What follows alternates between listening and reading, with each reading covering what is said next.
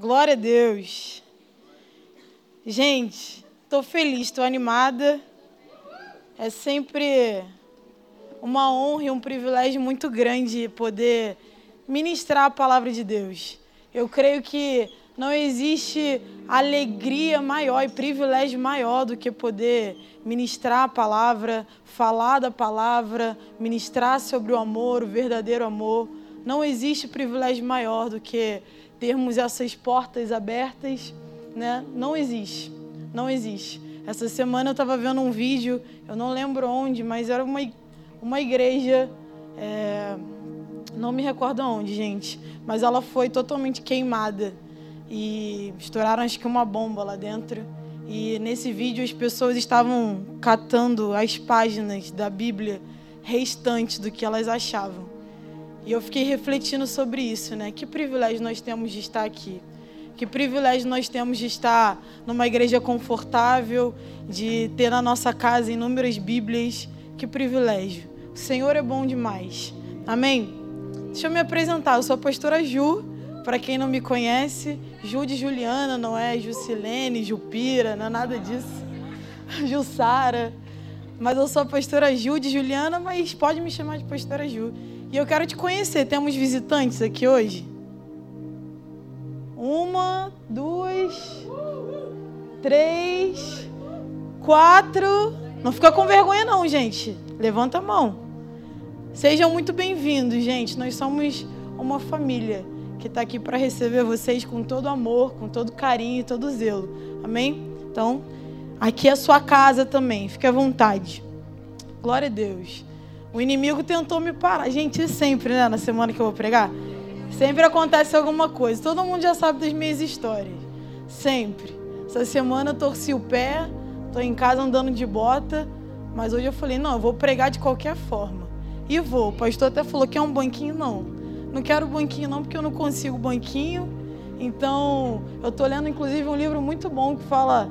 É o livro A Unção da Igreja e nesse livro fala, né, que enquanto é ministrada a palavra, cura precisa acontecer. Porque palavra é vida, é vida para nossa vida. Então, eu creio que enquanto eu ministro, cura está sobre o meu corpo e no final talvez eu tire essa faixa aqui. Amém. Então, feche seus olhos, vamos orar rapidinho. Senhor, muito obrigado pelo privilégio de estarmos aqui reunidos para te adorar, para engrandecer o teu nome para falar de quem o Senhor é, Pai. Eu oro agora para que o Senhor venha abrir os corações para receber a tua palavra. A tua palavra garante lá em Salmos que o Senhor é, é, revigora a nossa alma, o Senhor restaura o nosso vigor. E assim nós oramos para que todo o coração cansado, toda a mente cansada, seja agora reabastecido com o teu fogo com o teu poder, para que eles possam receber da tua palavra e da tua revelação fresca sobre a vida deles. Essa é a nossa oração, já te agradecendo em nome de Jesus. Amém, amém, amém. Vira para a pessoa do seu lado e fala assim: Você está pronto para receber mais da palavra? Glória a Deus. Eu falo isso agora mais da palavra porque eu estava lá em cima outro dia ministrando no Kids e eu falei para as crianças: vocês estão prontos para receber da palavra? E uma menininha falou: mas eu já tenho a palavra. E eu fiquei com uma cara bem assim mesmo, que vocês estão olhando. E ela falou: eu já tenho a palavra. E eu falei: amém, é isso. Nós já temos a palavra, mas nós estamos prontos para receber mais. Porque o Senhor tem mais. E o mais a parte mais engraçada foi que eu falei assim com ela: se você tem a palavra, então dá a palavra. Ela falou assim: esqueci no bolso da minha calça em casa. Eu falei: tranquilo, na semana que vem então você traz a palavra e compartilha com a gente. Amém, gente? O Espírito Santo, nós vamos dar continuidade à nossa série chamada Paz Financeira. E nós já recebemos muito nessa, nessa, nessa série. Se você não sabe, está visitando aqui, a gente trabalha com séries. E as séries, a série da quinta-feira é Paz Financeira. A gente já recebeu palavras poderosas a respeito sobre paz nos nossos negócios, paz na nossa família, organização financeira. Inclusive, já dá até para contratar a pastora Bia já, porque ela deu aula aqui sobre organização também. E hoje a gente vai dar continuidade falando sobre investimento no reino. Então, se você deseja anotar, eu dei um título para essa mensagem que é Privilégio de Contribuir. Só que, enquanto eu estudava, eu não conseguia de jeito nenhum entrar nesse lugar de finanças. Eu sempre travava em paz. E eu falava, Senhor, mas por que paz? A série fala mais sobre finanças. E o Espírito Santo me levou a falar de fato nesse início sobre paz. Porque eu creio que não adianta a gente ministrar aqui o mês inteiro falando sobre paz financeira se você não entende sobre a verdadeira paz que está sobre a sua vida, sobre a sua finança, sobre o seu casamento. Porque a paz bíblica é uma paz totalmente diferente da paz do mundo. Totalmente diferente. E falar sobre finanças hoje talvez soe desafiador. Eu creio que a maioria dos pastores aqui, eu conversei com a pastora Bia na semana passada e eu falei: caramba, é difícil às vezes ministrar sobre finanças, né? O pastor Bruno tá falando que não, então venham com expectativa na semana que vem. Mas eu cheguei à conclusão que talvez essa dificuldade é porque talvez a mente das pessoas, principalmente lá fora, está muito condicionada ao, ao, apenas receber e não ao dar. A maioria das pessoas tem a mente condicionada a isso. Eu quero receber. Vem para a igreja para receber. Só que o evangelho é muito além do receber. O evangelho é o dar. Então, a gente precisa ter isso em mente no nosso coração de que falar sobre finanças não deveria gerar um bloqueio no nosso coração, porque nós fomos chamados a isso. E se a palavra de Deus fala sobre finanças, é importante para nós falarmos sobre finanças. Não podemos ser omissos a isso. Como a pastora Natália disse aqui na pregação dela, dinheiro fácil, gente não é real. Mas as pessoas estão condicionadas a achar que vão receber fácil, que é tudo fácil. Mas não. Agora, ninguém está com o coração voltado para só dar, né? Ninguém, creio eu que ninguém gosta aqui da ligação da Tinte cobrando. Quando as contas, você abre lá a caixinha do correio, está cheio de conta. Essa parte ninguém gosta. As pessoas, muitas das vezes, de fato, condicionam a mente a receber. Mas nós, como filhos de Deus, nós precisamos ter um entendimento de que é melhor dar do que receber. E é isso que a palavra de Deus garante para nós. É melhor dar. Então, falar sobre finanças não deveria gerar em nós um pesar, uma obrigação, conflito, mas sim alegria e paz. Porque nós precisamos entender que as finanças, a nossa vida não está dependendo das nossas finanças. A nossa vida depende exclusivamente do Senhor. Então, é Ele que te garante paz, é Ele que te garante alegria. Não é quanto tem na sua conta bancária, mas é o Senhor que te proporciona isso. Porque é Ele que te move, não o dinheiro. Então é isso que nós precisamos ter na nossa mente. E como eu disse, a paz bíblica ela é diferente da paz que o mundo tenta te oferecer. Em Isaías 9, versículo 6, vai dizer: Porque um menino nos nasceu, um filho nos foi dado, o governo está sobre os seus ombros, e ele será chamado maravilhoso, conselheiro, Deus poderoso, Pai eterno e príncipe da esse versículo não é um versículo apenas de Natal. Não é um versículo que a gente precisa ministrar apenas no Natal, mas é um versículo para a nossa vida. Nós precisamos entender que Ele é maravilhoso sobre as nossas finanças, Ele é Deus conselheiro sobre as nossas finanças, e Ele é o príncipe da paz. E o mais importante desse versículo que eu fiquei relendo e voltando é que um menino nos nasceu, o filho nos foi dado, ou seja, ele nasceu dentro de você, ele foi dado para você. Ou seja, o príncipe da paz habita em você, dentro de você. Então, só aqui a gente já pode é, é, ver que temos paz. temos paz. Sobre tudo, sobre todas as coisas, temos paz. No final desse versículo vai dizer que o governo está sobre os seus ombros e ele se estenderá o seu domínio e haverá paz sem fim. É isso que ele tem para nós. Ei, querido, aquele que detém de toda a paz habita dentro de você. E se não habita ainda, passará a habitar hoje. Eu não sei porque o Espírito Santo me levou para esse lugar para falar de paz. Talvez você esteja precisando de paz em outras áreas na sua vida. Mas eu quero te dizer que Ele habita dentro de você. E Ele está disponível hoje, se Ele ainda não habita, a habitar. O Deus da paz está aqui. Um filho nos foi dado. Que presente maravilhoso. Aleluia. E nós vemos sobre isso também em Gálatas 5, que vai dizer que o fruto do Espírito é amor, alegria, paz, paciência, amabilidade, bondade, fidelidade, mansidão e domínio próprio. Contra essas coisas não há lei. Então isso testifica que ele depositou dentro de nós, através do fruto do Espírito, paz. Eu quero bater nessa tecla com você.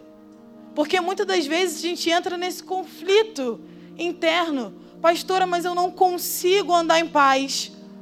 Você não tem noção das minhas finanças. Você não tem noção da minha rotina, dos meus filhos, como está a minha dispensa. Você não tem noção. Eu não preciso, talvez, ter a noção. Mas uma coisa eu sei: você tem tudo o que você precisa dentro de você, inclusive paz. Você tem paz. E como falamos, se paz é fruto do Espírito e se não tem ausência do Espírito, você precisa se posicionar. Se paz é fruto do Espírito e dentro de você não tem ausência de Espírito, do Espírito, você precisa se posicionar em paz. Eu não estou tendo paz, eu preciso me posicionar. Porque ela já habita dentro de mim. O Senhor já me deu. Precisamos é, é, abrir a nossa boca, como o Luan bem falou, e como temos aprendido aos domingos aqui na nossa série Fé, e declarar que tudo é possível aquele que crê. Tudo é possível, circunstância nenhuma pode nos parar. Então, você consegue andar em paz. Se você não está conseguindo, você precisa se posicionar. Porque o fato de não conseguir provém da carne, não do espírito. Porque tudo o podemos através do espírito. Então não abra sua boca para dizer que você não pode. Você pode todas as coisas em Cristo Jesus. Amém? Então, a sua carne, as suas paixões, o seu estresse, a sua preocupação com as suas finanças, precisa se submeter ao Espírito. E você precisa colocar o dinheiro no lugar dele. Porque muitas das vezes a gente está dessa forma porque não colocamos o dinheiro no lugar dele.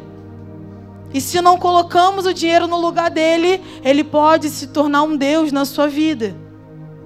E a palavra diz isso, não sei o que estou dizendo, Lucas 16, 13, você pode lá ver. Quando o amor ao dinheiro toma conta do nosso coração, sabe o que a gente está fazendo? Simplesmente tirando o governo do filho que nos foi dado. Ele já foi dado a nós. Então, quando eu amo mais o dinheiro, estou dizendo: Senhor, não tem espaço para você agir na minha vida. Quem age aqui é o dinheiro. Eu amo mais o dinheiro. Não. ele não pode ser um Deus na sua vida. Mas ele tem toda a paz. Ele concede toda a paz que você precisa segundo o Espírito. E para fechar essa parte, Filipenses 4, a partir do verso 4 vai dizer: Alegrem-se sempre no Senhor. Novamente direi: alegrem-se. Seja a amabilidade de vocês conhecida por todos. Perto está o Senhor. Não andem ansiosos por coisa alguma, mas em tudo, pela oração e súplica e com ações de graças, apresentem seus pedidos a Deus.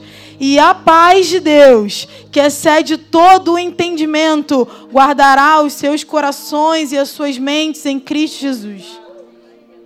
Sabe o que a gente aprende aqui nessa passagem? Primeiro, alegria, amabilidade, as orações e súplicas antecedem a paz.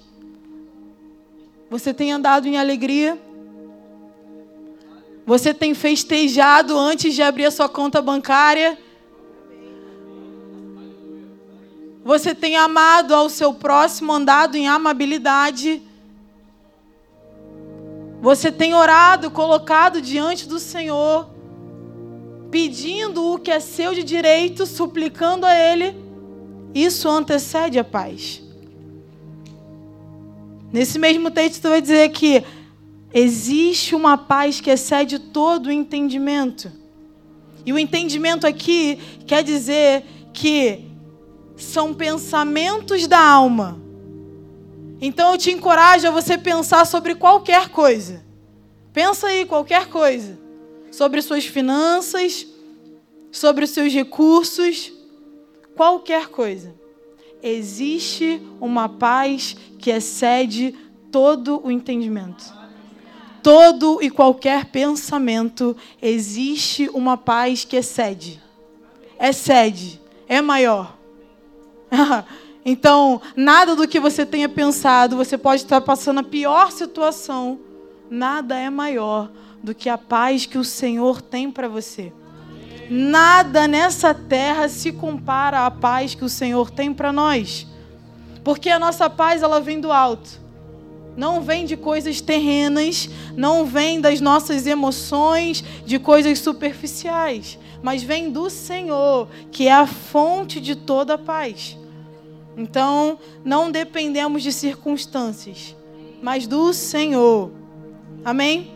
E o resultado disso é, depois que eu apresento os meus pedidos ao Senhor, o resultado é que a paz que excede todo o entendimento guardará o coração e a mente em Cristo Jesus.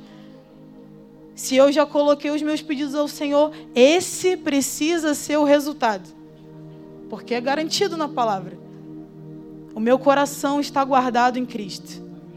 Eu já coloquei ao Senhor o que eu preciso e Ele guarda, a palavra fala que Ele guarda a minha mente.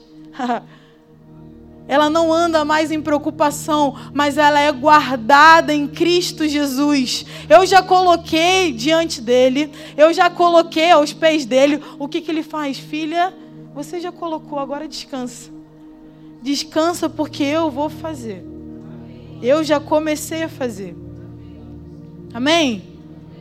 Então agora nós vamos entrar nesse lugar, depois que você de fato entendeu da paz bíblica e que você já possui dessa paz, nós vamos entrar nesse lugar do investimento do reino.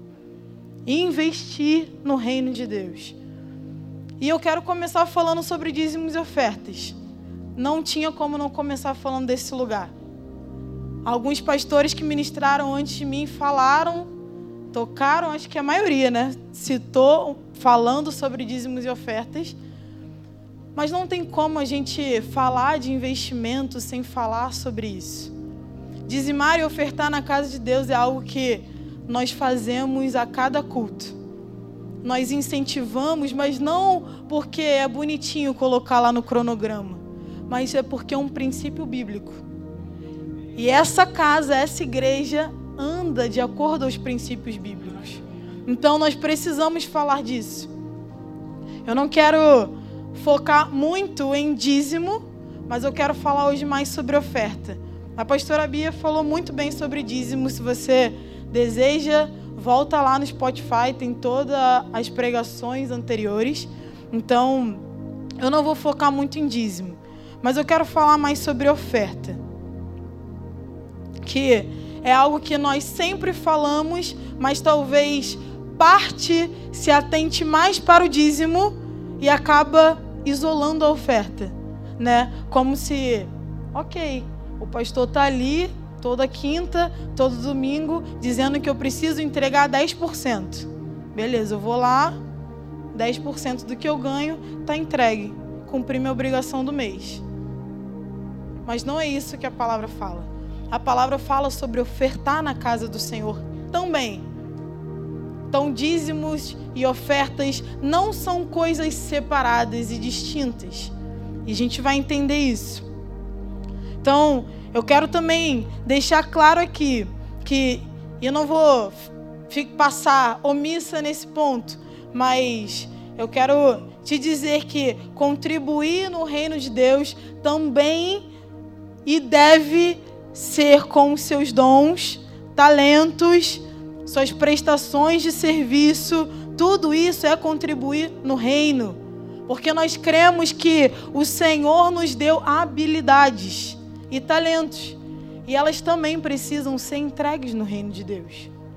Mas nessa noite, durante essa série, nós estamos falando sobre dinheiro. E é disso que a gente vai falar. Eu não vou entrar aqui em assunto de dons e talentos. Mas eu quero deixar claro que dons e talentos você também pode contribuir dessa forma na casa de Deus. Eu não estou falando aqui que a única forma é através de dinheiro. Mas hoje o foco é falar sim como nós podemos investir através de dinheiro. E é dessa forma que a gente vai falar hoje. Amém? Eu refletindo sobre isso, eu parei para pensar a parte de ofertas, né? Do porquê muitas das vezes a gente tem, tem que chegar num lugar de fazer projetos de expansão, ficar pedindo dinheiro para missionários. Eu parei para refletir o porquê, né? E isso me levou a esse lugar de oferta. E o Senhor falou comigo.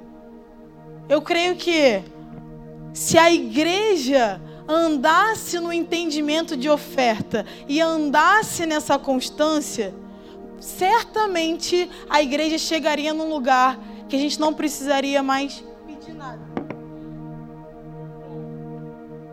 Sabe por que a gente não ia precisar pedir nada? Porque a igreja seria suprida de tudo. Eles vêm aqui todo culto e depositam e ninguém pede. Talvez o problema seja na constância da entrega. E não simplesmente em dar os 10% e cumprir a minha obrigação E aí você acaba esperando o pastor falar assim: querido, quanto o Senhor colocou no seu coração? Oferte hoje. Queridos, vamos começar um projeto, então oferte. Queridos, temos missionários, você já sabe. Você já sabe que a igreja precisa expandir. Você já sabe das necessidades da igreja. Isso precisa ser uma constância do seu coração. Constância do seu coração. E falando em específico de oferta, para você ver que eu não estou falando aqui que não tem isso na palavra, em Provérbios 3, 9, vai dizer: honre o Senhor com todos os seus recursos e com os primeiros frutos de todas as suas plantações.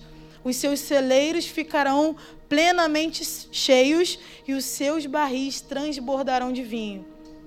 Então aqui está falando: honre ao Senhor com apenas os seus primeiros frutos. É isso que está falando? Não, né?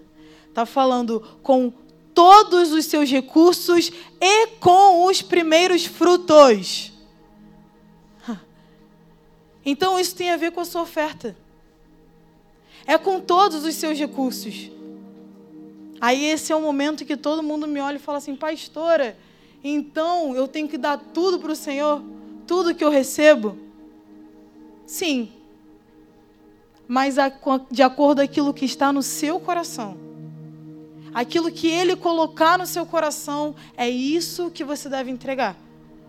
Porque se é Ele que está falando, Ele tem um plano específico para esse valor que Ele está colocando. E você não deve se assustar com isso, porque eu tenho certeza que muitos aqui já ouviram isso do Senhor. Entrega tudo. Entrega tudo. Estou mentindo? Alguém aqui já foi? Entrega tudo? E ficou na mão depois? Não ficou na mão.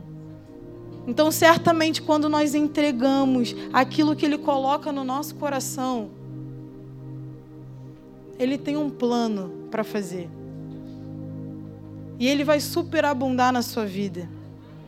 Se é Ele que está falando, se é Ele que está fazendo, se você tem sido dirigido por Ele, é Ele que vai fazer e não vai deixar faltar. Como em 2 Coríntios 9 fala, cada um dê conforme determinou no seu coração. Quanto que eu devo dar, pastora? Conforme determinou em seu coração. Êxodo, vamos lá. Abre comigo rapidinho, Êxodo 35.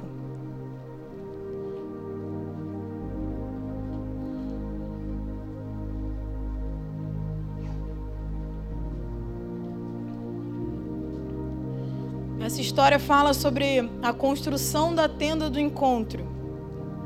Êxodo 35, a partir do verso 20, vai dizer: Então toda a comunidade de Israel saiu da presença de Moisés, e todos os que estavam dispostos, repete comigo, dispostos, cujo coração os impeliu a isso, trouxeram uma oferta ao Senhor para a obra da tenda do encontro, para todos os seus serviços e para as vestes sagradas. Todos os que se dispuseram, tanto homens como mulheres, trouxeram joias de ouro e todos os, de todos os tipos, broches, brincos, anéis, ornamentos, e apresentaram os objetos de ouro como oferta ritualmente movida perante o Senhor. Verso 29 todos os israelitas que se dispuseram, tanto homens quanto mulheres, trouxeram ao Senhor ofertas voluntárias para toda a obra que o Senhor, por meio de Moisés, ordenou. Quem ordenou? O Senhor. Agora, pula lá para o Êxodo 36, verso 1. Assim farão Bezalel, a Oliabe e todos os homens capazes, a quem o Senhor concedeu destreza e habilidade para fazerem toda a obra da construção do santuário, realizarão a obra como o Senhor ordenou. Então Moisés chamou Bezalel e a Oliabe todos os homens capazes a quem o Senhor dera habilidade e que estavam dispostos a vir realizar a obra receberam de Moisés todas as ofertas que os israelitas tinham trazido para a obra da construção do santuário. E o povo continuava a trazer voluntariamente oferta manhã após manhã.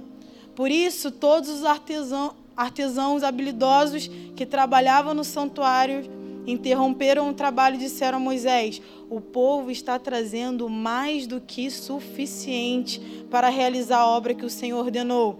Então Moisés ordenou que fosse, fosse feita essa proclamação em todo acampamento: nenhum homem e nenhuma mulher deverá mais trazer nada para ser oferecido ao santuário. Assim o povo foi impedido de trazer mais, pois já havia recebido mais do que suficiente para toda a obra.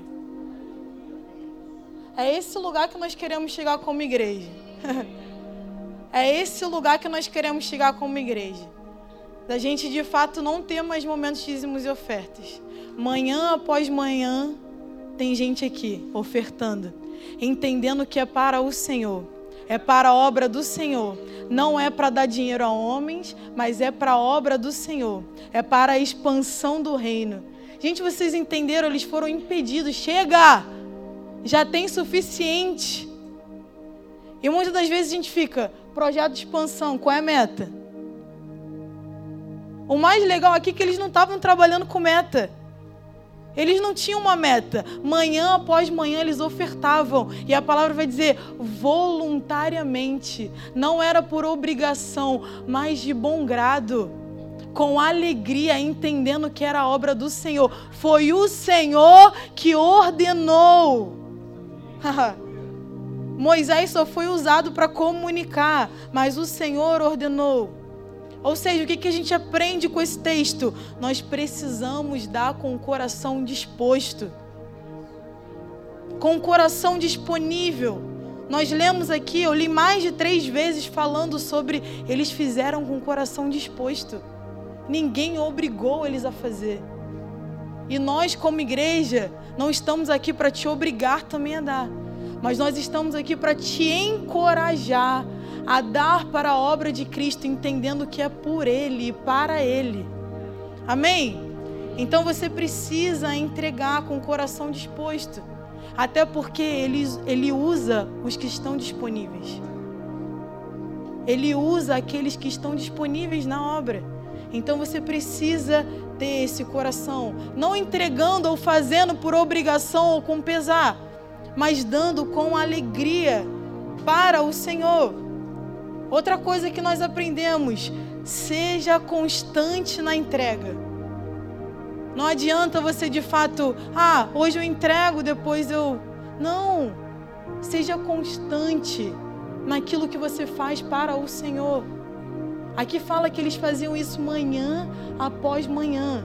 Isso trata de uma constância. Eles tinham um coração constante. Nós precisamos entender que a obra é para o Senhor e não esperar o pastor vir aqui pedir. Não, só vou entregar se o pastor pedir. Se ele não pedir, eu não entrego. Não. A obra é do Senhor. Se essas portas estão abertas, é para engrandecer o nome do Senhor. Não é por mim, não é pelos pastores, é para o Senhor. Então você já entendeu que é para o Senhor. Então faça para Ele. Outra coisa, retribua e entregue ao Senhor aquilo que Ele te deu. Se Ele te deu, e isso pode entrar no quesito de habilidades e dons, se foi Ele que te deu, entregue a Ele, para a obra dele. Como Romanos 11 fala, pois dele, por ele, para ele são todas as coisas. Tudo o que você entrega nesse lugar é para a obra do Senhor. Talvez você não saiba, mas o seu dinheiro paga esse aluguel, paga água, paga luz, paga o lanche das crianças, paga a, a, a lembrança do VIP lá fora, paga os produtos de limpeza. Você sempre chega e vê essa igreja limpa. E nós somos uma igreja missionária, nós somos uma igreja apostólica. Nós enviamos recursos para missionários, nós ajudamos outros campos. Inclusive, o JPA já recebeu de outros campos também. Então, o seu dinheiro está sendo investido no reino. Que fique claro, para manutenção da casa, ar-condicionado, som. O seu dinheiro está nesse lugar. Se você não sabia, eu estou deixando isso claro para você hoje. Não está sendo guardado, está sendo utilizado para a igreja de Cristo. Amém? Que essa noite a sua oração seja: Senhor, me dê um coração disposto a entregar, até que seja mais do que suficiente para a expansão do reino. Até que seja mais do que suficiente. Até que o pastor chegue para mim e fale: Filho, chega. Não tenho mais onde guardar. Chega. Ajuda outro campus. Que esse seja o nosso coração. E para fechar, nós somos generosidade. Contribuintes e não consumidores. Isso sempre fez parte do nosso DNA como Igreja United. E sempre vai fazer. Nós carregamos uma generosidade genuína. Só que eu quero frisar algo nesse ponto. Nós somos generosos sim, mas com sabedoria. E a pastora Bia também, tô falando pessoal assistir teu. Falou sobre isso semana passada, sobre sabedoria. Nós precisamos entender sobre isso. Você é generoso, mas usa a sua generosidade com sabedoria. Porque você precisa de sabedoria para tudo, inclusive para ser generoso. Né? Isso eu falo porque tem umas pessoas que falam: "Não, mas eu sou bonzinho, o Senhor me fez bonzinho", né? Então se o camarada pedir, eu vou dar. Eu vou dar. Mas o que estava no seu coração? Você orou antes de dar? O que, que o Senhor colocou no seu coração para você dar? Porque muitas das vezes o bonzinho se compromete e faz. E sabe que depois quem, quem ouve? Aqui, ó. Quem ouve nos discipulados. Então, pastor, mas é que eu dei para fulano e eu vi que não gastou o dinheiro da forma com que falou, né? Falou que precisava de um valor, eu fui lá, dei, mas eu vi que. E aí você dá o dinheiro e ainda murmura. Porque deu e que fulano não gastou como você se orou antes. Não, não orei.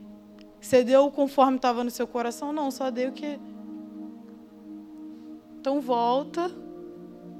Sabedoria para ser generoso também.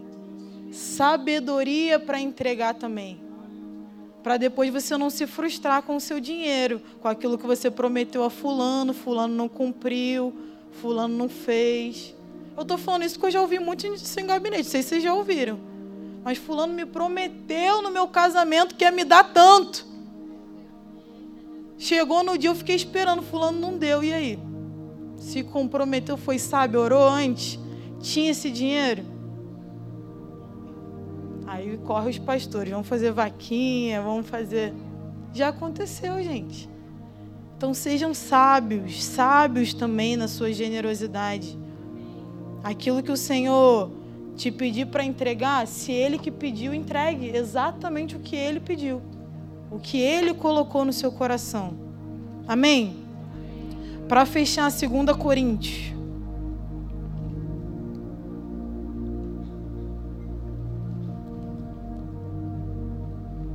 2 Coríntios 8, verso 1. Gente, eu tô com tempo. Luan falou pra caramba. Pegou meu tempo. Tô quase. 2 Coríntios 8 vai dizer: Agora, irmãos, queremos que vocês tomem conhecimento da graça que Deus concedeu às igrejas da Macedônia. No meio da mais severa tribulação, a grande alegria e a extrema pobreza deles transbordaram em rica generosidade. Vamos parar nisso aqui por enquanto. E vamos reler. No meio da mais severa tribulação, a grande alegria. Então eles estavam alegres em meio à extrema pobreza. O que, que eu falei lá no início? A alegria antecede a paz. Eles estavam alegres em extrema pobreza e transbordaram nesse conjunto todo em rica generosidade. O que, que a gente aprende com isso? O que te faz rico não é o que você tem, mas é o que você é. Eles estavam em extrema, extrema pobreza, mas eles tinham alegria. Porque a alegria habita dentro de nós. Então não é o que você tem no seu bolso ou na sua conta bancária que vai determinar a sua riqueza, mas quem você é, quem habita dentro de você. Verso 3: Pois dou testemunho de que eles deram tudo o quanto podiam e até além do que podiam por iniciativa própria. Eles nos suplicaram insistentemente o privilégio de participar da assistência aos santos. Gente, eles suplicaram insistentemente o privilégio de participar da assistência aos santos. Eu não sei a você, mas isso agitam o meu coração. Suplicar, eu quero participar. Eu desejo participar.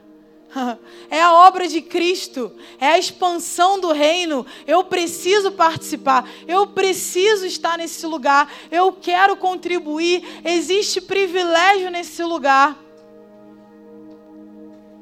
E não simplesmente, como eu disse, sentar e aguardar o pastor pedir, o LTP subir e falar: gente, e aí, vamos ofertar ao Senhor nessa noite? mas eles suplicavam o privilégio de participar. E não somente fizeram o que esperavam, mas entregaram-se primeiramente a si mesmo ao Senhor e depois a nós pela vontade de Deus. Verso 7: Todavia, assim como vocês se destacam em tudo, na fé, na palavra, no conhecimento, na dedicação completa, no amor que vocês têm por nós, destaquem-se também neste privilégio de contribuir. Muitas das vezes a gente está aqui e, obviamente, a gente sempre vai falar sobre isso. Fé, a gente sempre vai falar do conhecimento da palavra, nós sempre vamos falar. Mas aqui está dizendo, destaquem-se também nesse privilégio de contribuir.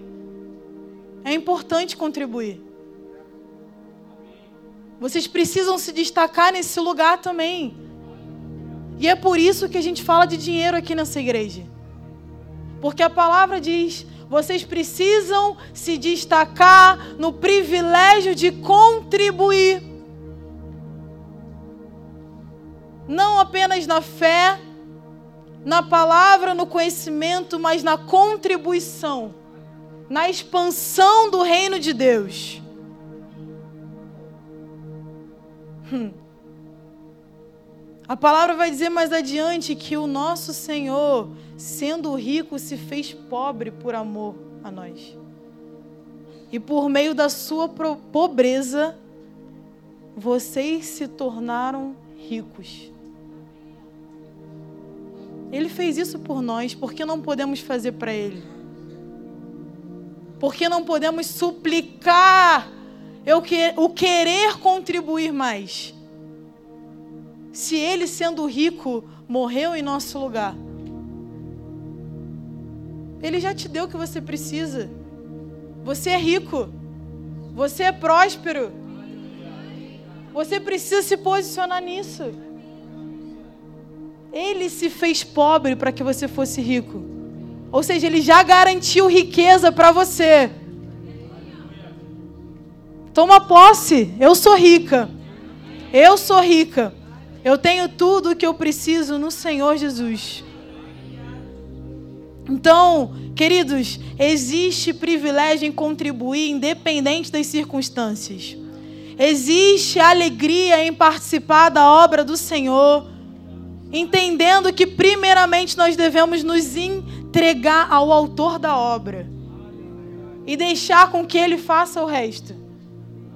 Então, quando nós nos entregamos ao autor da obra, ele garante tudo o que nós precisamos. E o que ele tem para nós? Riqueza. Você é rico. Se posicione.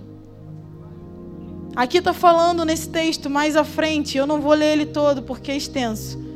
Mas diz que só basta nos colocarmos no lugar de prontidão e a nossa contribuição é aceitável.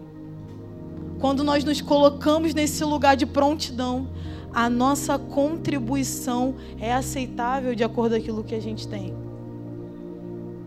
Então, contribua, contribua na casa do Senhor. Mas vale também ressaltar que o privilégio não deve estar apenas em contribuir, mas em zelar. Em zelar por aquilo que você também contribui. Porque muitas pessoas contribuem, muitas pessoas às vezes doam coisas para a casa do Senhor, só que simplesmente dei, doei, contribuí. E se a bateria está pegando poeira, já deu o dinheiro da bateria. O pastor pediu lá para dar. E se a cadeira tá rasgada e quebrada, bom, eu contribuí lá, né? Fala para contribuir. Se ela tá, eu não vou me mexer. Quem faz isso aí são os pastores, são os Não. É nossa responsabilidade também o contribuir e o zelar pelas coisas que estão dentro da casa de Deus. Zele por isso também. Não simplesmente saia desse lugar e veja uma garrafa no chão e deixa. Ou veja que algo está fora do lugar e deixe. Que o banheiro está sujo, não passe um pano. Não temos, não pagamos zeladores aqui. Nós somos os zeladores. Nós somos os zeladores. Nós que contribuímos para que essa casa funcione com excelência. Amém? E agora eu quero tocar num ponto. Para fechar, eu prometo, gente, que eu estou fechando. Essa palavra ficou um pouco extensa, mas eu estou realmente colocando meu coração em falar sobre a expansão do reino de Deus aqui nesse lugar. 2 Coríntios 9 vai dizer que vocês serão enriquecidos de todas as formas, para que possam ser generosos em qualquer ocasião e por, por nosso intermédio, sua generosidade resulte em ações de graças a Deus. O serviço ministerial que vocês estão realizando não está apenas suprindo as necessidades do povo de Deus, mas também transbordando em muitas expressões de gratidão a Deus. Por meio dessa prova de serviço ministerial, Outros louvarão a Deus pela obediência que acompanham a confissão que vocês fazem do Evangelho de Cristo e pela generosidade que de vocês em compartilhar seus bens com aqueles, com eles e com todos os outros. Falando de serviço ministerial, eu quero tocar em um departamento específico aqui da igreja, que é o departamento de kids. Desde o primeiro dia, quando eu vi que meu nome estava lá, eu até falei com a pastora Natália, eu vou tocar nesse assunto. E eu preciso te encorajar a esse lugar. Quando nós falamos que somos contribuintes e não consumidores, nós estamos falando desse departamento infantil. Sabe por quê? Um departamento infantil aqui da igreja não é um lugar de prestação de serviço ao consumidor. E você precisa entender isso. Você não está deixando seu filho no parquinho, não está deixando ele num play, não está deixando ele numa área kids. Não é um serviço a ser consumido, mas é uma missão apresentada aos crentes para ser investida nesse lugar. É uma missão para nós chegar lá em cima e não só sermos gratas àquelas ministras que estão lá em cima ministrando a palavra de Deus, não apenas tomando conta dos nossos filhos, mas ministrando a palavra de Deus. Não só sermos gratos, mas falar para elas o que, que vocês estão precisando aqui nesse lugar. O que, que eu posso contribuir para o funcionamento desse lugar? Como eu posso investir o meu tempo, as minhas mãos, a minha vida, o meu dinheiro, o meu recurso em prol dessa geração. Esse departamento não é para ser consumido. Não. Entenda isso de uma vez por todas. Porque muitas das vezes entendemos como meu filho está lá só para deixar eu assistir o culto. É só para ele se divertir enquanto eu estou lá. Mas não. Precisamos ser gratos pela disponibilidade dessas mulheres. E não só isso, mas nos colocarmos nesse lugar de contribuição para que essa geração avance. Então, depois desse culto, suba lá. Pergunta o que elas estão precisando. Vê como você pode investir seu dinheiro. Talvez você tenha um dinheiro guardado e não sabe como. As salas precisam expandir. Será que o ar-condicionado está legal lá? Eles estão confortáveis? Será que precisa de mais cadeiras? Será que eles estão sentados no chão agora nesse momento? Alguém sabe me responder? Alguém já foi lá fazer essa pergunta? É um departamento que precisa de investimento. Lá em cima é como se fosse uma mini igreja. Eles estão sendo ministrados. Todo o cronograma que temos aqui embaixo, louvor, dízimos e ofertas, palavra, apelo, tem lá em cima. Então eles precisam do seu olhar.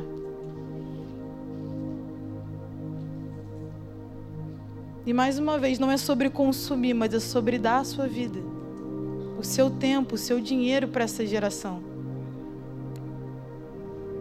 Investir no reino é investir em pessoas.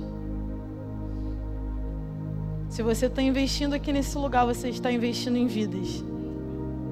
Você está proporcionando o melhor para as pessoas que entram aqui nessa casa. Então, certamente o seu investimento é eterno. E esse, eu posso te garantir, é o melhor lugar para você investir as suas finanças. Porque muitas pessoas lá fora estão investindo em coisas tecnológicas, inovadoras, em mentes criativas. Só que o lugar que tem mais mente criativa é dentro da igreja. Porque nós temos a mente de Cristo. então, é o melhor lugar para você investir os seus recursos em criatividade, em missões. Muitas das vezes a gente não está conseguindo fazer uma missão, atender alguém, fazer um evangelismo criativo por falta de recursos. E muitas das vezes estamos investindo esse mesmo dinheiro em coisas desnecessárias lá fora. Então, e eu estou falando isso porque em um discipulado recente eu conversei com uma pessoa dessa igreja que é muito criativa, ela falou: às vezes eu não consigo avançar por falta de recurso. E muitas das vezes o recurso está no nosso bolso. Então precisamos ter esse olhar atento. Devemos cessar o receio de investir em outros lugares que não levam a nada e investir no lugar que garante um investimento eterno. Amém?